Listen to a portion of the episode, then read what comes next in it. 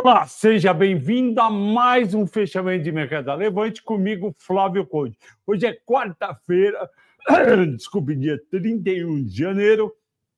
E o programa de hoje é dedicado ao Leonardo, advogado em Minas Gerais, cliente do Sala VIP. Ele veio aqui ontem e ele me presenteou com esse excelente polvilho lá de Frutal, da terra dele. Muito obrigado, Leonardo. Está uma delícia. Eu tomei café hoje à tarde.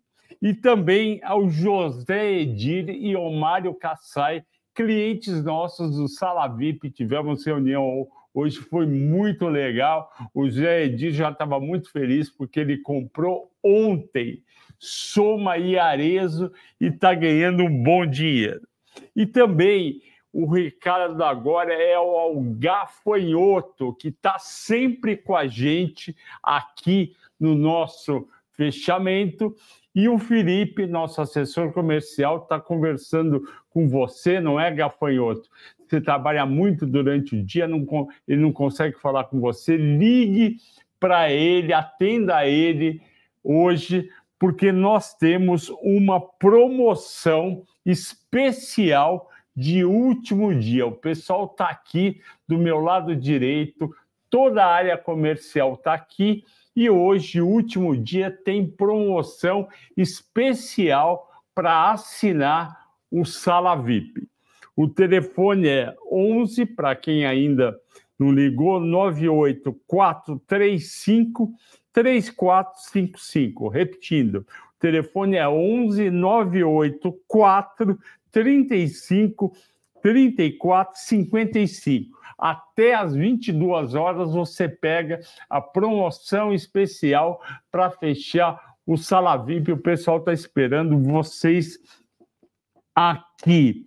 E também o Gabriel da área comercial, que está aqui atrás de mim, de barba, manda um abraço para o Leonardo e para o filho dele, tudo de bom para vocês. Vamos lá, a bolsa subiu hoje, fechou com alta de 0,55, 128.096 pontos, com volume muito bom, 28 bi, 3 bi acima das médias das quartas-feiras de dezembro. E qual foi a mágica de tudo isso? Pois bem, hoje é, é a super quarta-feira, que acontece a cada 45 dias, reunião do Fed nos Estados Unidos, reunião do Copom agora, o Fed, como já era esperado, não cortou os juros. E no discurso o Powell falou que entendia ele e os diretores do Fed que eles vão poder cortar os juros esse ano do Fed como a gente espera. Só que eles falaram que não, ele falou que não será em março, como parte do mercado estava esperando, porque eles querem ter certeza que a inflação americana caminha para 2% ao ano em 12 meses. Com isso, no começo animou o mercado, a gente chegou a subir 0,90 hoje à tarde, depois voltou ao mercado, porque ele falou para o pessoal de, é, tirar as apostas, na verdade não tirar a aposta, mas ele falou não vai ter corte de juros em março. E aí desanimou, teve queda. Pois bem, aqui no Brasil quase todas as ações subiram, com exceção de Vale 3, Redro Brasil e Gerdau. Em compensação, a minha querida, as minhas queridas Soma e Arezo, que eu fiz aquele mata-mata dia 17 de dezembro. Falei, as duas tão baratas, merecem valer pelo menos 30% a mais do que estão hoje, no dia 17 de dezembro. E o que, que aconteceu? Hoje saiu a notícia, confirmado pelo que confirmado pelas duas empresas em comunicado que elas estão conversando o presidente o presidente do grupo Somo Roberto Jataí mais o presidente da Arezo e companhia, que é o Birman, Alexandre Birman, eles estão conversando por uma potencial fusão. Eu acho muito bacana, eu acho que faz sentido, porque o Soma tem muito mais vestuário de moda, principalmente alta moda. O Arezo tem principalmente calçados, desde calçado de alto nível até um pouquinho abaixo do alto nível. O que, que acontece? Seria uma fusão de varejo de alta moda é, complementar. Então, para mim, faz tudo sentido, as ações subiram bastante e vamos ver no que vai dar. Mas mesmo sem, sem elas estarem juntas, para mim elas valem 30, pelo menos 30% acima. Também subiu a minha querida Magalu, que eu vim falando para vocês, que está num preço é, convidativo, principalmente depois que a família resolveu, a família Trajano, dona da empresa, resolveu colocar um bilhão de reais a 1,95 e o BTG Pactual 250 milhões a 1,95. Então, Aí, quem já é acionista também tem direito a comprar 1,95, cerca de 9% do que você tem em ações. Você tem mil ações, você vai poder comprar cerca de 90 ações mais barato do que está hoje no mercado.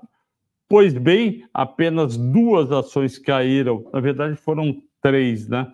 Caíram é, em, sub, caíram entre as mais negociadas, a Vale menos 0,80, a Raia do Brasil menos 3,60 e também a Gerdau. Entre as mais negociadas, as 15 subiram 13, Petro 1,20, eh, Localiza 0,80, Itubo 1,70, Bradesco 1,10, Arezo 12,5, B3 1,20, Equatorial 2,70, Petrobras ON 0,80, B3 1,40, Prio subiu 0,5%, Magalu, parabéns, 7,5%, BB 0,60, Rail 0,40, BEB 0,50, Soma 17%, Sabesp 1,10, Itaús 1,5, Fibra 200 e Azul 2,90. O que, que aconteceu além, de, além disso? Nas commodities, o petróleo caiu 1,40, de 82,90 ontem para 81,90, devido ao aumento do estoque de barris de petróleo nos Estados Unidos. Os Estados Unidos têm um estoque de petróleo de emergência e toda vez que ele aumenta, o mercado entende que a produção está maior do que a demanda. E com isso caiu em 40 para 81,90. E o minério de ferro, por, por outro lado, caiu 3%. Hoje, de 138 para 135,30, acima da volatilidade diária de mais 2, menos 2 dólares por tonelada, em função de dados da atividade industrial que foi mais fraco na China. A China é, vem preocupando, vocês devem ter visto tanto Stuberg do Verde como o Xavier do SPX, da gestora, falando que eles se preocupam esse ano com China. Pois bem, o, as bolsas americanas caíram bem hoje. O Nasdaq, o Nasdaq 2,20, o Dow Jones 0,80. Por quê? Porque os investidores ficaram contrariados com a declaração do Jerome Powell do Fed de que não vê necessidade de começar a reduzir os juros em março, porque acha necessário que o Banco Central americano tenha mais confiança de que a inflação caminha para a meta de 2% ao mês em 12 meses, que significa 0,20, 0,10 mensais. Na Nasdaq, que é as ações de tecnologia, o, os investidores ficaram é, decepcionados com os resultados, com vendas de anúncios no, na Google e venderam as ações da holding da Google, a Alphabet, que chegaram a cair quase 8% hoje no pregão da NASA, contaminando negativamente todas as ações das Big techs, como por exemplo Microsoft, que caiu 2,80. Dólar fechou estável de novo a 4,94 pelo segundo dia consecutivo. Já os investidores estrangeiros tiraram 545 milhões na segunda-feira, dia 29, quando o Ibovespa caiu 0,36. No mês, 5 bilhões e 300 saíram da nossa bolsa.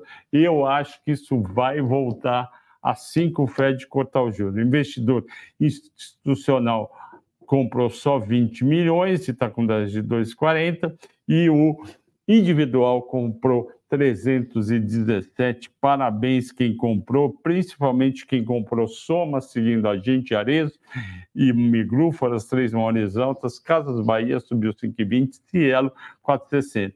A Raia do Brasil caiu 3,60. Sambi caiu 2,40. Escrevi de manhã no Telegram do Infinity com resultado decepcional. O que, que aconteceu com o Sambi?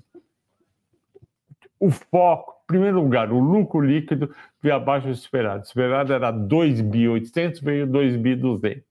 E por que, que veio ruim? Porque a provisão para devedores duvidosos, ou seja, o pessoal que não está pagando empréstimo, em vez de cair de 6 bi meio para alguma coisa em torno de 6 bi, como boa parte esperava, subiu para 7 bi 600, subiu 1 bi e 100 em um trimestre, isso foi uma ducha de água fria, caiu. E o pessoal está com medo que aconteça isso em Bradesco e aí também um pouco de receita Itaú e Banco do Brasil, só que Itaú e Banco do Brasil tem outras receitas para entrar no lugar dessas despesas, coisa que o Bradesco não tem. Açaí caiu 1,40, já vinha subindo, o VEG 0,90 vale 0,80. Agora você terá uma mensagem especial de dois minutos que eu fiz explicando o Taravip em detalhes e você vai assistir, depois você vai no link, vai clicar e eu adianto o telefone do Salavip 11 98435 3455. Assista o vídeo e ligue para a gente. Está todo esse pessoal aqui esperando a sua ligação. Vamos lá com a mensagem do Salavip. Olá, investidor, tudo certo? Sei que você está acompanhando as principais notícias e análises do dia aqui no fechamento. Inclusive, espero que você esteja gostando do programa de hoje. Eu estou fazendo essa pausa aqui para te passar um recado muito importante. Não sei se você sabe, acredito que saiba, mas eu tenho um programa de consultoria premium aqui na Levante. Estou falando da Sala VIP o meu principal projeto aqui na casa. Ao lado do meu colega Ricardo Afonso, analista certificado CNP e TICE, vamos analisar a sua carteira de maneira completa, realizando um acompanhamento de perto para os seus investimentos. Se você identifica que não consegue acompanhar adequadamente seus investimentos de perto, ou não tem tempo para parar, analisar o mercado, ver o que comprar vender, a Sala VIP foi feita para você. Com o meu apoio e de todo o time de assessoria da Levante, analisaremos o mercado para você não importa a hora. Também vamos enviar as melhores oportunidades de ganho para a sua carteira. Não importa o seu perfil como investidor, você pode ser conservador, pode ser arrojado. A sala VIP foi totalmente pensada para você ter a chance de ganhar mais na bolsa de valores. Além disso, você também vai contar com operações de curto prazo exclusivas de acordo com seu perfil, reuniões mensais exclusivas e personalizadas, relatórios personalizados e exclusivos e um grupo no WhatsApp totalmente exclusivo seu, dos assessores e dos analistas. Também uma planilha de controle da carteira de investimentos personalizada. Se você quiser conhecer mais sobre a sala VIP, clique no botão que está aparecendo aqui na descrição do fechamento. Estou te esperando no Sala VIP. Obrigado pela sua atenção e abraço.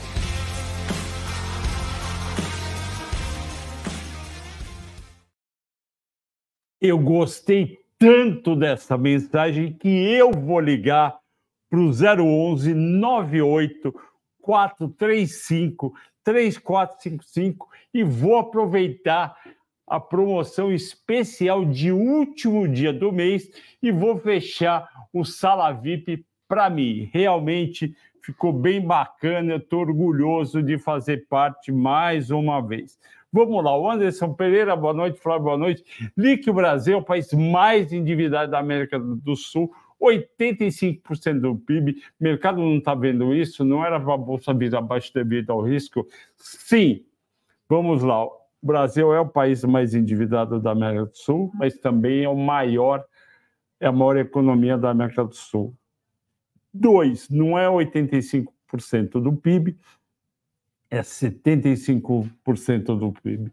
Três, o mercado está vendo isso e, por, e justamente por isso o mercado cobra do governo um déficit fiscal zero em 2024. Vamos lá. Países que têm baixo risco de crédito são países que têm dívida PIB abaixo de 60%. Ah, Flávio, mas o Japão, o Japão e os Estados Unidos têm dívida PIB acima de 100% e não são países com risco de crédito. É verdade, mas são economias fortes, potentes, que conseguem gerar e pagar a, su a sua dívida com certa facilidade e a juros baixos. Os emergentes, como são os emergentes? Os emergentes têm dívida PIB entre 60% e 80%. Quando passa de 80%, os investidores vêm no país e falam: olha, você está gastando demais, o seu rating pode ser rebaixado, eu vou deixar de comprar seus títulos para financiar a dívida do seu país. Os investidores locais e internacionais estão de olho no Brasil e não querem que o Brasil vá além de 80%.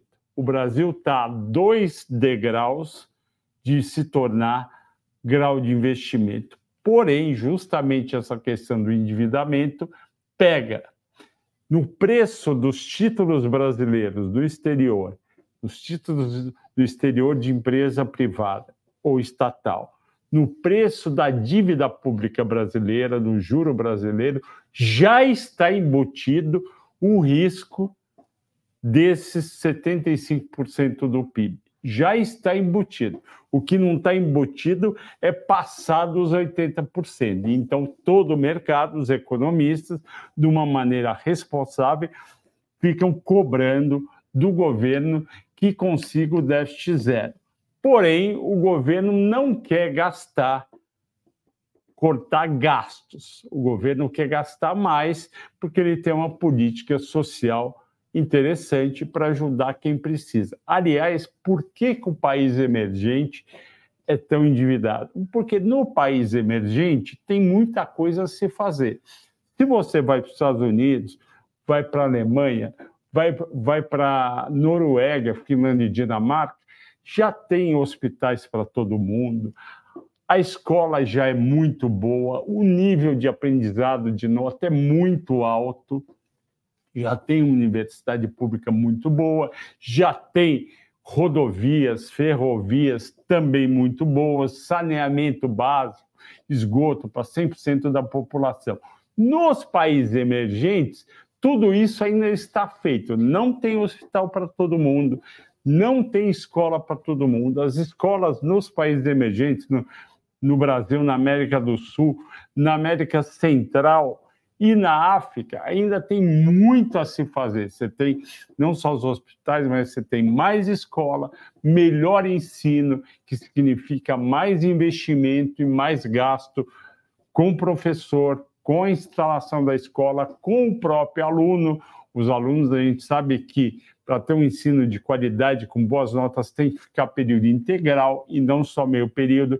Então, o país emergente precisa gastar mais do que recebe e, portanto, precisa ter déficit público. Só que esse déficit é limitado a 80% do PIB, ok? E o mercado está vendo isso, por isso que a bolsa não despenca, nem os juros vão lá para cima. O Robson Robson, boa tarde. O meu líder é um. Muito obrigado, João Neto. Mestre Flávio, boa noite. O que podemos esperar da nação Itaú Bradesco no Brasil para a próxima semana? A gente pode esperar muita volatilidade, porque o mercado vai estar com a lupa em cima do resultado e eu desconfio que Bradesco ainda não vai animar e Itaú e Banco do Brasil vão ser bons, mas dentro do que foi o ter terceiro trimestre, sem sem melhora. Assim, vai ser, então, muita volatilidade. Uh, o José Odaci de Lima, mestre, pode falar de Vale de 3? Posso falar de Vale de 3, eu já acompanhei muito essa empresa no passado. Vamos ver como é que está agora a Valide 3. Vamos lá, calendário de eventos, informações central de resultados, está muito bacana o, o site deles. Vamos aqui, divulgação de resultados, terceiro trimestre, como é que foi? Opa, tá chegando. Oh, meu Deus do céu, cadê o resultado? Vamos lá. É, subiu a receita operacional líquida 12,5% em um ano, subiu Caiu a margem bruta de 36,3 para 35, ok. Não é? O lucro operacional subiu de, de, de 17,90 para 20,10. Parabéns, isso foi conseguido com uma redução de 9 milhões nas despesas com vendas. Parabéns para a Valide. Lucro líquido antes do imposto de renda, 88 milhões, depois do imposto de renda, 65 milhões, subiu 41%, excelente resultado. Mas eu desconfio que as ações já subiram bastante. Um ano subiram 122%. É, eu acho que não é momento de entrar, porque está com muita gente com preço para sair. Eu não gosto de comprar ação que já subiu uma paulada assim tão grande, mas a empresa está bem. O André de São José dos Pinhais, é, Flávio, você vê a Império uma empresa como setor está interessante, é interessante para investir. A Império é uma baita de uma empresa, ela está ela tá no ramo farmacêutico, uma empresa com margens boas, porém já tem um valuation lá em cima. Eu vou te mostrar por que, que tem um valuation lá em cima. A empresa está valendo hoje 20 bilhões de reais, tem uma dívida de 7 bilhões, PL 11.2, EV/EBITDA 9,5. É uma empresa bem precificada, não é uma empresa de graça as ações dela caíram 18% ano passado, caíram é, 12% esse ano. Caíram em 2020, caíram em 2021, subiram em 2022 64% e agora estão caindo desde então 30% e tem um aumento de capital. É, eu acho o setor bom, porém, nesse nível de preço, eu acho que não, eu não vejo vantagem, não recomendo a compra das ações da Hiper. Wagner Tokunaga, sempre com a gente, boa noite, sempre ligado, obrigado. Humberto Fux Rater, quer dizer, tá mandando os raters, não gosta. É, fechou demais o mercado, fechou para quem olha a graça. O Rui Gandara pergunta sobre expectativa para o próximo resultado de Kepler. Excelente pergunta, obrigado. E eu vou contar para vocês o que que o vamos lá, o que que estão falando. Olha só, é, a Kepler Weber saiu hoje essa notícia, tem boas perspectivas para seus negócios em 2024, mantendo o ritmo forte do ano passado e na demanda. Em entrevista a Reuters, o diretor comercial da Kepler, Bernardo Nogueira, disse que as transações com o setor de agronegócio, como portos e indústria de etanol de milho, dão confiança no momento em que agricultores lidam com preços mais baixos na esteira da cotação global. O que, que aconteceu? Eu já falei aqui algumas vezes. O preço o, em 2022, quando a, a Rússia invadiu a Ucrânia, o preço do petróleo que estava 85 dólares antes da invasão foi para 120 dólares. O petróleo é a mãe de todas as commodities, porque toda commodity, em algum momento, transporte em algum ponto, ela, ela usa petróleo, subiu o preço de todas as commodities. A nossa querida soja foi a 199 do, reais, a 200 reais a saca, caiu para 128 e não está subindo. Tem lugar até negociando abaixo de 110. Eu tive essa informação hoje. Então, os agricultores que ficaram muito animados em 2022 e saíram plantando para 2023 e depois 2024 foram pegos de calça curta, com fertilizante mais caro. Isso, lembra, o fertilizante foi, se não me engano, a tonelada de 2 mil dólares para 6 mil dólares. Então, tudo isso encareceu o custo e agora os produtores de soja e milho estão com custos maiores, têm os empréstimos e o preço está menor. Então, isso está pegando todo o setor SLC, Brasil Agro, Três Tentos e Boa Safra. A Kepler, ela está mais protegida. Por quê? Porque a Kepler é que nem a direcional para Minha Casa Minha Vida. No caso de habitação, tem uma demanda estrutural no Brasil. No caso de silos e soluções de armazenagem de grãos, também tem. E o que, que Bernardo da Kepler falou? Mesmo com um cenário de menos, menos favorável e meia quebra acentuada da colheita de soja no Mato Grosso, cooperativas devem continuar a investir em armazéns. Por quê? Na safra recorde de 2023, faz seis meses, o Bernardo disse, teve muito gargalo, ou seja, não tinha onde guardar ah, os grãos que prejudicou, os, os agricultores tiveram que vender a preços menores. Então, isso daí que pegou. Ele falou: um agricultor, um cerealista, uma cooperativa, na hora de decidir, tem várias opções mas a armazenagem saiu da lista do topo de prioridades. Então foi isso que aconteceu. Ela saiu do topo, mas eles continuam com uma carteira de pedidos muito forte e bem diversificada, tanto em volume como em preços, falou Bernardo da Kepler. A capacidade estática da armazenagem de grãos no Brasil tem 201 milhões de toneladas, enquanto a safra é estimada em 300 milhões. Por isso que esse déficit vai gerar demanda. Porém, o que, que acontece?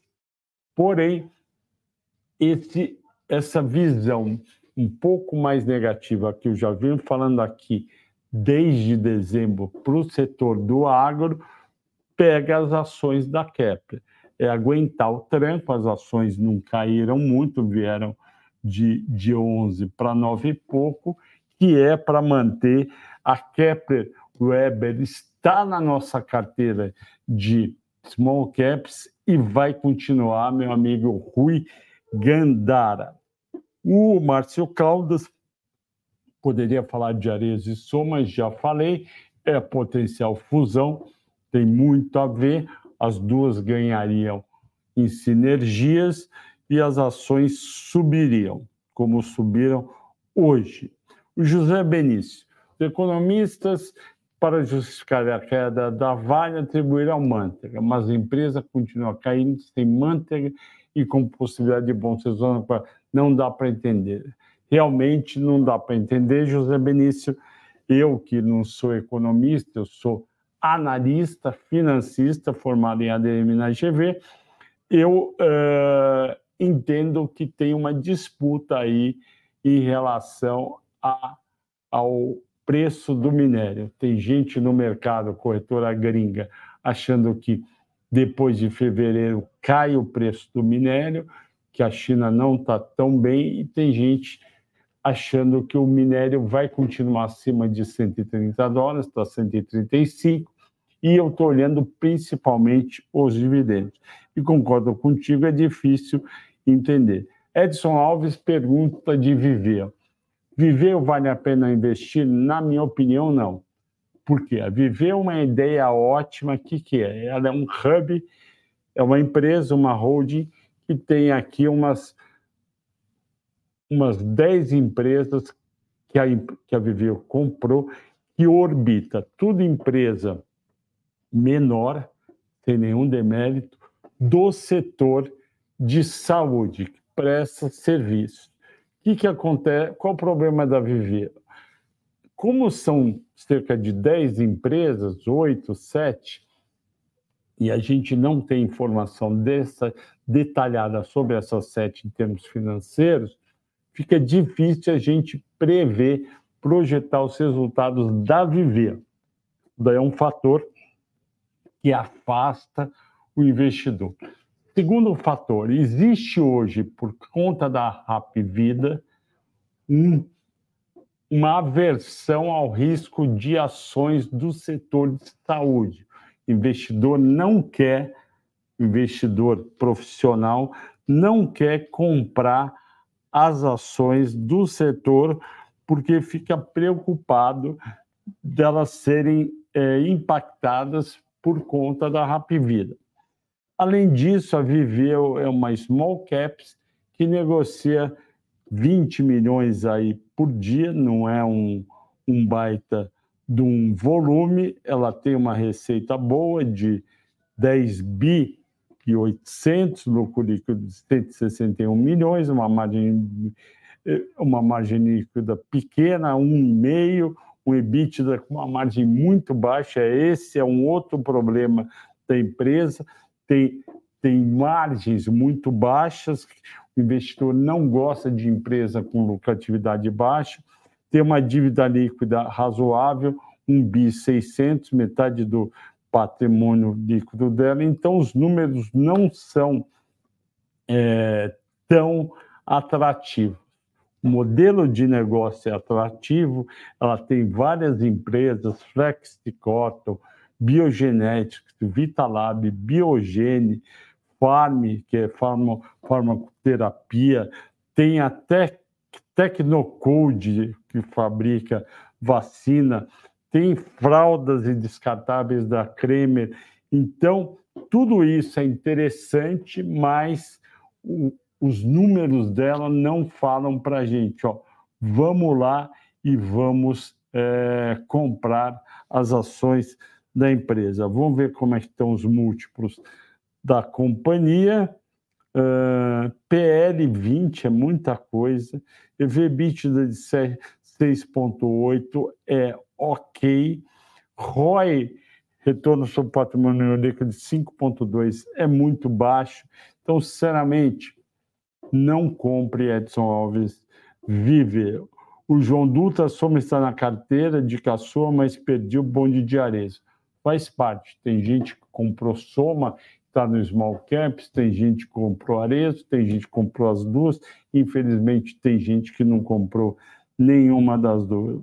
O Lúcio Teles, não tem nenhum banco na minha carteira. Quais os melhores bancos para colocar na minha carteira? Olha, os bancos já estão bem precificados. Banco do Brasil e Itaú estão num preço razoavelmente alto. Eu não recomendo comprar já. Eu recomendei durante 2022, durante 2023, eu falei: compre Banco do Brasil, compre Itaú, não compre, venda Bradesco e venda Santander. Não vou falar para comprar Bradesco agora, tem que ver resultados. Sinceramente, Lúcio Teles, prefira agora BB Seguridade e Caixa Seguridade para dividendos do que os dois bancos esperem cair. O, o Damião Almeida pergunta por que Tesla cai tanto, porque o, o Elon Musk admitiu faz alguns dias que a competição das empresas de carros elétricos da China se não for feito alguma coisa, ela vai amassar os fabricantes é, americanos e provavelmente a Tesla também. Grande Mário Sanches, boa noite, boa noite para você. O Rogério Melo de Sá, boa noite, poderia comentar RCRB. Isso daí é fundo de renda de imobiliário. Amanhã, quinta-feira, eu eu te falo. É, porque vai estar aqui o Felipe Souza. Alguma projeção de fundo para a Kepler 3? Eu não olho o gráfico, Léo. Vamos, vou perguntar para o nosso amigo Ricardo. O Isaac Carvalho, fechamento muito bom, como sempre, trocaria Neo Energia por ED no preço atual. BB com Selic ainda é uma boa? Neo Energia, vamos ver o que aconteceu com Neo Energia. Eu recomendei, tem, acho que tem, não lembro se tem um mês ou dois meses, eu recomendei Neo Energia, eu fiz um mata-mata de Neo Energia junto com Equatorial e deu preferência para Neo Energia, que que, que aconteceu nos últimos. Ela, na época que eu fiz em novembro, ela foi de 17,5 para 21 agora em janeiro, ou 21 também, dia 28 de dezembro. Agora devolveu um real e você pensa em colocar no lugar Ed. Eu gosto bastante de ED, uma baita empresa de energia elétrica. Em um ano, ela subiu 10%, em seis meses, ela caiu 5%, em um mês, ela caiu 8,85%. Eu acho uma boa troca e eu vou te contar por que, que a End estaria caindo. É, tem gente falando que ela seria uma forte candidata a comprar a AES Brasil vocês lembram a S Corporation dos Estados Unidos quer vender a parte dela, que é cerca de 48%. Vamos ver quanto está valendo a Edge. A ASB3 eu acho que está valendo 7 bilhões, é 6,900, metade seria 3,400. No curto prazo, faz sentido cair end. No médio prazo, faz sentido subir end porque se ela comprar essa, ela vai ficar maior ainda. É uma baita empresa. Eu acho bom, bom sim a troca. Acho também bom, Isaac, a troca por transmissão paulista. O Leonardo, uh, boa noite, pessoal. Quem não assinou, ainda não assinou, não perca essa essa oportunidade. Eu recomendo muito bom. Muito obrigado, Leonardo Junqueira, pela recomendação. Francisco Mendonça, boa noite. Programação de alto nível, vale a pena. As análises de fechamento e as dicas do Flávio Ricardo Casolino valem a pena. Muito obrigado, Francisco. O Vilmar, com esse governo que está aí, vai ser, vai ser dívida, os cotas desculpe, desculpa de dívida para rachar entre eles o Vilmar Prio 3, Carlos Terra, Lousada Prio 3. As ações andaram caindo um pouco, né? em cinco dias caíram 2%, bateram um pico na segunda-feira de 45,77, já caiu quase R$ reais. Vamos ver se tem alguma notícia além da queda do preço do petróleo. Para mim, ela acompanhou o preço do petróleo. Não foi nada ligado à empresa. Mesmo assim, vamos checar aqui se tem alguma coisa nova, alguma coisa interessante.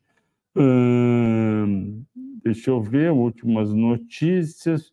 Fique por dentro da PRIO, estou aqui na inteligência financeira da minha amiga, da minha amiga Ana, Anne, Anne, trabalhou comigo. Um abraço, um beijo para você, Anne. Leia um site também, Inteligência Financeira, liderado pela Mora Petit, do governo aumento de receita, o grande risco. Isso, o presidente da Prio deu uma entrevista falando que o grande risco para o setor de produção de óleo e gás é a possibilidade de elevação da carga tributária. Bom, isso não, não dá para prever no curto prazo, o presidente não espera a criação de novas alíquotas. Preparada para investimento bilionário, Monteiro afirmou que a sua empresa vai, vai adquirir novos campos pagando na casa de bilhões. O comentário foi realizado em minha discussão sobre a perspectiva. Metade aqui, olha só o, o Monteiro falando sobre o dia, sobre o trabalho que ele faz na Prio. Metade do meu tempo eu dedico a oportunidades de M&A, ou seja, fusão e aquisição. Ele diz que um dos, do, dos um, um, uma das coisas que está no radar dele é campos de, de exploração de petróleo no Golfo do México, muito bacana. Gostei. Ele disse que tem oportunidades também na África, Argentina, Colômbia e Equador. Não temos tamanho para tudo isso, então vamos focar em algum só e por enquanto é o Golfo do México. O Francisco Mendonça pede para eu falar de Simpar. Qual que é o problema da Simpar, que eu já falei aqui algumas vezes? O problema da Simpar é endividamento é endividamento. Vamos lembrar aqui que, que a Simpar, a Simpar é a holding do grupo JSL, o grande grupo do Júlio Simões. E, dado esse problema de endividamento, a empresa passa a ser castigada no mercado no mercado à vista de ações, porque não sou só eu, mas tem gente que também não gosta de empresa muito uh, endividada. Ela tá, caiu 13% agora em janeiro, no, pra, em um ano ela está zero a zero, e vamos ver quando que ela teve a melhor cotação dela. Ela chegou, não, deve ter tido alguma coisa aqui ela negocia 26 milhões por dia, ela tem um PL de 126, isso mesmo, 126, um EV/EBITDA baixo de 5. Só que o ROIC dela é baixo, 10,6, e o ROA quase zero. É isso que desanima. Dividendos é praticamente zero em relação ao valor de mercado. E ela paga muito dividendo em maio, dos dividendos que ela paga, que é pequeno o endividamento dela é muito alto. Olha só, vamos lá. Tá certo, é uma holding, o patrimônio líquido é menor, mas ela tem uma dívida líquida de 33 bilhões para um patrimônio líquido de 3 bilhões e meio. A dívida dela só é oito vezes o patrimônio líquido dela, que é uma coisa que acontece em algumas holdings. O valor de mercado dela é pífio, é 6 bilhões e meio um valor de firma que somos a dívida líquida de 39, ou seja, a dívida líquida dela arranca todo o valor do acionista. Para mim, ela tinha que fazer um aumento de capital para não ter essa dívida tão grande. Eu não gosto de empresa muito endividada. Para você ter uma ideia, ó, pega aqui o caso da metalúrgica Gerdau. Vamos, vou te mostrar a diferença. A metalúrgica Gerdau também é uma holding. Olha só, a holding da Gerdau tem 4 bilhões e meio de dívida líquida para um patrimônio líquido de 18 bilhões. Ou seja, ela tem 25% do patrimônio líquido. A outra tem 800%. Então não sobra dinheiro para o acionista. Cosan é parecido, quer ver? Cosan é parecido com a Simpar. Vamos lá. Cosan subiu 14% em um ano, caiu 5% esse mês, tem um, um preço-lucro negativo, que ela tem prejuízo, e vê bicha de cinco vezes, parecido inclusive com o da Simpar, e paga só 2% de dividendos. Vamos, vamos agora olhar como é que está o endividamento das, da COSA. 47 bilhões para um patrimônio líquido de 18 bilhões, ou seja, a dívida dele é equivalente a duas vezes e meio o patrimônio líquido dela. Isso rouba todo o valor, boa parte do valor de mercado. A COSAN vale 34 bilhões de valor de mercado para uma dívida líquida de 47 bilhões. Esse é o problema das empresas muito alavancadas, ou seja, com muita dívida. Eu não gosto, tem gente que gosta, eu também respeito. Então, não entre esse, em Simpar. Eu sei que tem gente que recomenda, papapá, mas não entre. Eu não gosto de Simpar, não gosto de Cosan e acho que não é legal. A Soraya aqui, nossa cliente de Curitiba, Paraná, do Talavip, um abraço para você, uma simpatia, a Soraya. O Gilson, Gilson de BH, contando, eu tenho 300 vales a 72 e tenho 150 vales a 61,35. E outra que estou torcendo para baixar o preço para comprar mais. Ok, vamos nessa. O... A Soraya me chama de senhor Flávio, obrigado. Já lucrando com sua indicação de Ares e Soma, tem outra sugestão para valorização no mesmo setor? É, eu tenho falado de Miglu. Então, eu acho que Miglu é uma boa é uma boa. Eu acho que Miglu é uma boa opção. Hum, continuando, o José Benício, acho que iremos ganhar grau de investimento até o final desse governo? Não, porque já tivemos classificação em anos anteriores, aí a bolsa vai, vai, vai deslanchar. Não acho que a gente vai ganhar, o que eu acho que vai acontecer é que o juro americano vai ser cortado em três ocasiões neste ano, em 0,25, talvez quatro, quatro ocasiões, vai cair 1%, o juro do 30 anos vai embicar para baixo e a, o nosso juro também vai cair para 9% e a nossa bolsa vai para os 156 mil pontos. Ah, Flávio, mas está caindo, eu não acredito. Em, em dezembro, eu espero que eu esteja certo. Mas se subir também para se subir também para 150, não vai ficar chateado. A Nancy Labrit, com a filhota dela, no carro, o que eu acho de JBS? Uma grande empresa, os caras são muito bom, bons, porém, ele não controla o ciclo da carne nos Estados Unidos. O ciclo da carne nos Estados Unidos está no pior momento, que é o custo do gado subiu alto, eles compram os gados, eles não têm fazendas de gado, eles compram o que eles têm, são fábricas, eles vão no pecuarista, compram o gado e levam para a fábrica e faz a carne. E o preço da carne deu uma caída, então a margem dele está ridiculamente baixa.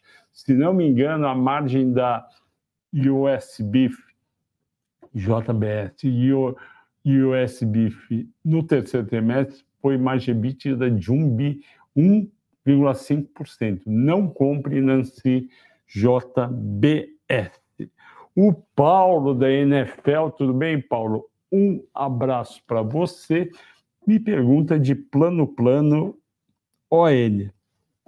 É a plano e plano. Eu gravei hoje de manhã o mata-mata do, da, do dia 4 de fevereiro domingo ele vai ter construtoras qual comprar. Em vez de eu fazer três ou quatro mata-matas detalhadamente de 12 construtoras, eu fiz um só, eu fui apenas nos números mais importantes, como estoque, ou seja, imóveis não vendidos, resultado do terceiro trimestre, geração de caixa, dívida líquida, patrimônio líquido, E eu criei um índice que eu já estava na cabeça há muito tempo, que chama preço-lucro PL Flávio, que é o preço, valor de mercado mais dívida líquida dividido pelo lucro da empresa. E você vai ver que a plano, plano e plano está bem. Eu dividi em dois grupos. O primeiro é o grupo das empresas com foco em imóveis econômicos e Minha Casa Minha Vida. Então, eu tenho lá direcional, MRV, Cure, Plano e Plano e Tenda. Você vai ver dessas cinco que tem duas bem interessantes. Aí eu fiz com cinco aqui e sete aqui, sete empresas com foco em alta, média, alta e média uh, esse segmento de mercado de imóveis alto, médio alto e médio. Tem lá Cirela, tem lá Ezetec, Iven, Trisul, Mitre, Lave e deve ter mais uma que eu esqueci. O que, que acontece? Dessas empresas, teve uma grande vitoriosa e duas e três, Moura do Bex também, e tem três com recomendação de compra. A Plano e Plano tem recomendação de, de compra também, ok, Paulo? O João Nilson, ele me pergunta de JHSF, tem futuro, mas é uma empresa de propriedade e de projetos de longo prazo. Essas 12 consultoras que eu analisei são consultoras que fazem empreendimento, compra terreno, lança, faz empreendimento, lucra e vai para outro. A JHS, JHSF é diferente. Ela tem propriedades que ela mantém, aluga e, e ganha dinheiro, como shoppings. Ela tem o aeroporto, ela também tem aquele projeto do aeroporto e ela tem projetos de longa maturação, como a Quinta da Baronesa e outros empreendimentos em volta. Então, ela é diferente, é muito difícil a gente avaliar, avaliar JHSF quem ganha dinheiro com JHSF é quem espera a empresa derreter um pouco, cair em momentos de estresse para comprar. Eu acho que hoje em dia a JHSF3 já está com preço, ó, bateu 5,79, caiu para 4,74 e o pico dela foi 9,90 em 24 de julho de 20. É, eu, sinceramente, acho que ela tem um espaçozinho mais para cair. Eu não compraria, eu acho que tem empresas com menos risco e maior visibilidade. Continuando, o, o Marcos Tavares me pergunta qual o problema de Brasil. Eu também não sei se me desculpe, Deixa eu ver se eu acho aqui alguma coisa. Radiel 3, se saiu algo, porque até parece que tem. Ó, ah, tá aqui. Citibank rebaixa a recomendação de Raia Drogazil. Foi isso. Casa projeta uma desaceleração no crescimento da receita, o que traria impacto na alavancagem operacional, o CIT reduziu de R$ 27,00 para R$ 24,00 o preço-alvo da Radiel 3, o que daria uma queda de 9%. Como essas corretoras gringas têm muito cliente que faz compra e venda por robô, ou seja, ele recebe um relatório para vender, jogam no robô, no computador e faz operação, ela fica, ela cai muito nesses dias. É por isso que está acontecendo isso daí com a Radiel. Eu acho exagerado. Uh, o Mr. BGW no último mata-mata, BBSE estava muito promissora, ainda acho que está subprecificada. Eu acho que BB Seguridade 3 a 34,25, ela está abaixo do preço, ela teve um preço máximo de 37 esse ano.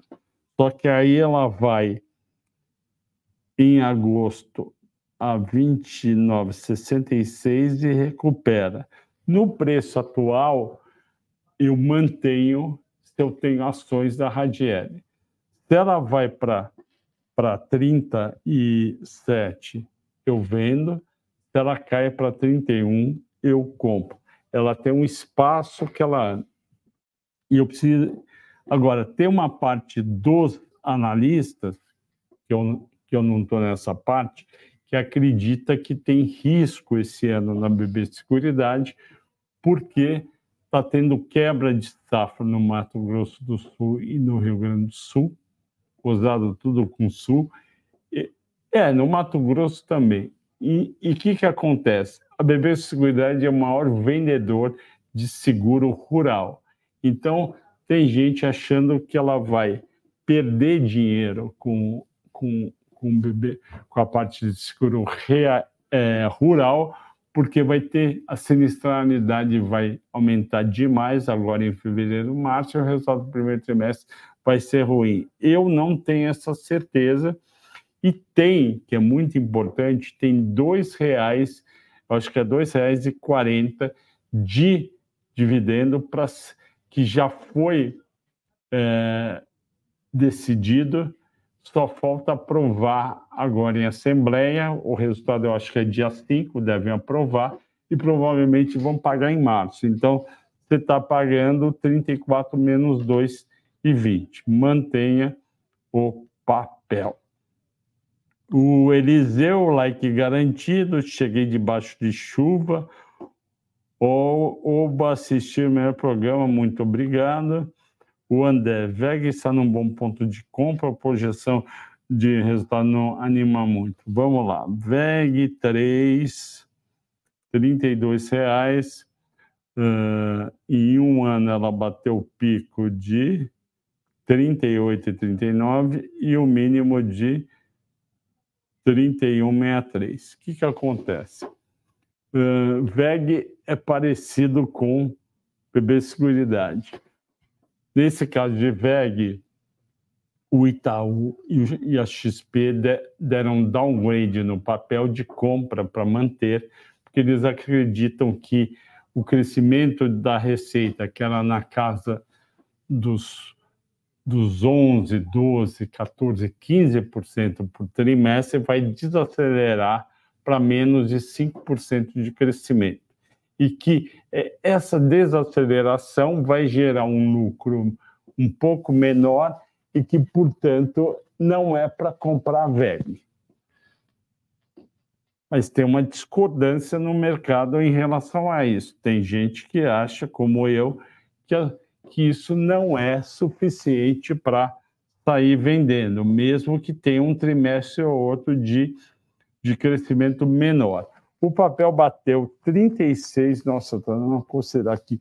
O papel bateu 36,91 dia 28 de dezembro. Bom, todo mundo estava alto.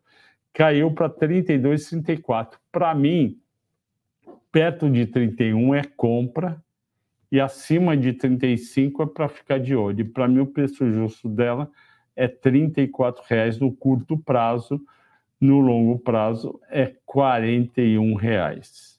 Ok? Uh, última pergunta. Around the World. Adorei isso daí, provavelmente viaja bastante. Uh, Goal 4. Goal 4, eu venho falando aqui uh, há vários dias Fiz ontem aqui uma análise é, mais forte, mostrando que caiu muitos resultados da Gerdau no terceiro trimestre de 23 versus 22. o EBITDA caiu coisa de 35%, o lucro líquido 47%. Isso explicava a queda das ações da Gerdau, que estava caindo, acho que 34% em 12 meses, e a Goal estava caindo 21%.